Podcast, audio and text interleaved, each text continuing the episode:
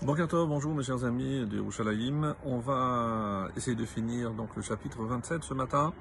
Et comme on avait commencé déjà hier, euh, le premier verset concernant le, troupeau. Alors, euh, on se demandera, mais pourquoi le roi Salomon euh, rentre maintenant dans l'explication des troupeaux et qu'est-ce que les troupeaux ont à faire? C'est une sorte de prévision, puisque on a souvent mis en avant les qualités du chacham et une des définitions, Chacham Haroe Hanolan.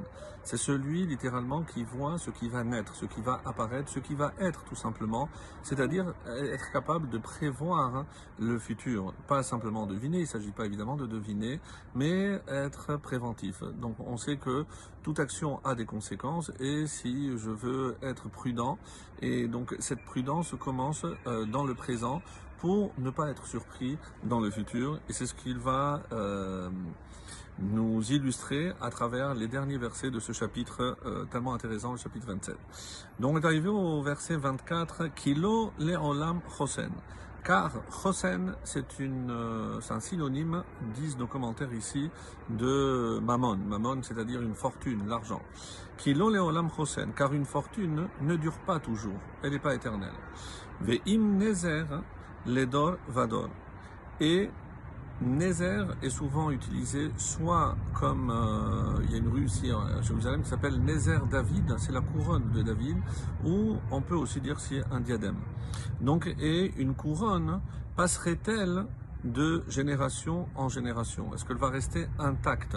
Donc, quel est le sens ici de, de, de ce de ce, verset, c'est que les biens, évidemment, ne sont pas éternels et il faut savoir prévoir, puisque l'argent, ça va et ça vient comme tout le monde le sait. Et donc, qu'est-ce qu'il faut alors à ce moment-là? Comment je peux euh, prévoir et euh, on va dire me prémunir pour les temps plus difficiles, c'est la suite. Kafehe, le 25. Gala khatir venir à déchet.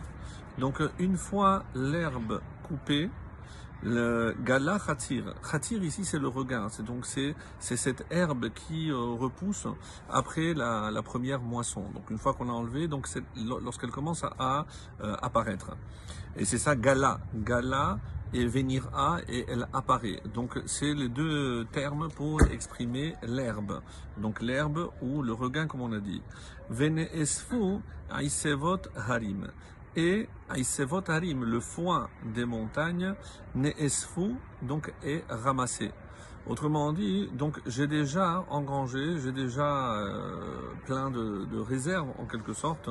Et pourquoi je dois faire ça? Pourquoi je dois veiller toujours à avoir? Parce qu'on sait très bien, et c'est comme ça que les commentaires ils disent euh, c'est l'explication du Baal Michlal Yofi, comme ça, qui, qui dit cette euh, explication. Prépare de la nourriture dedans quand il n'y en aura pas dehors. On sait très bien que, par exemple, euh, lorsque il fait trop froid, les pâturages gèlent, voilà, la pluie, la grêle, la neige. Donc, faire des réserves, en règle générale, le sens profond, c'est pour les temps difficiles. C'est-à-dire, ne te contente pas une fois que tu as ramassé et euh, tu sais qu'il y a des pâturages à l'extérieur. Non.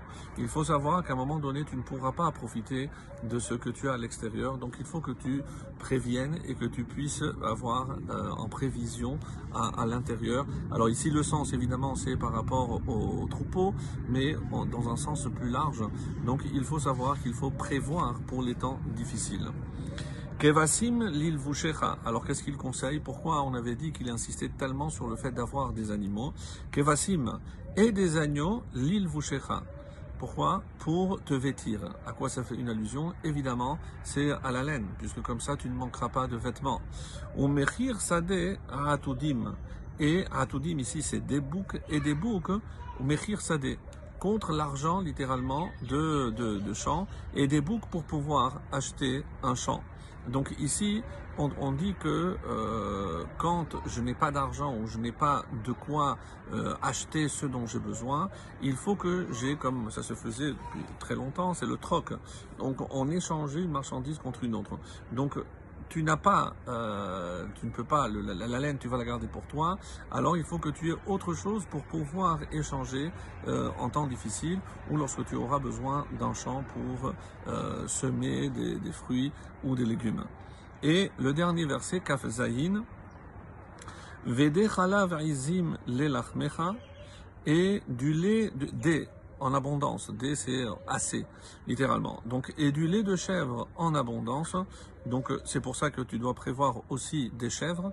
Donc, on a des agneaux pour la laine, des boucs pour pouvoir acheter des terrains, et ici des chèvres pour pouvoir se servir du lait. Donc, comme ça, on est paré.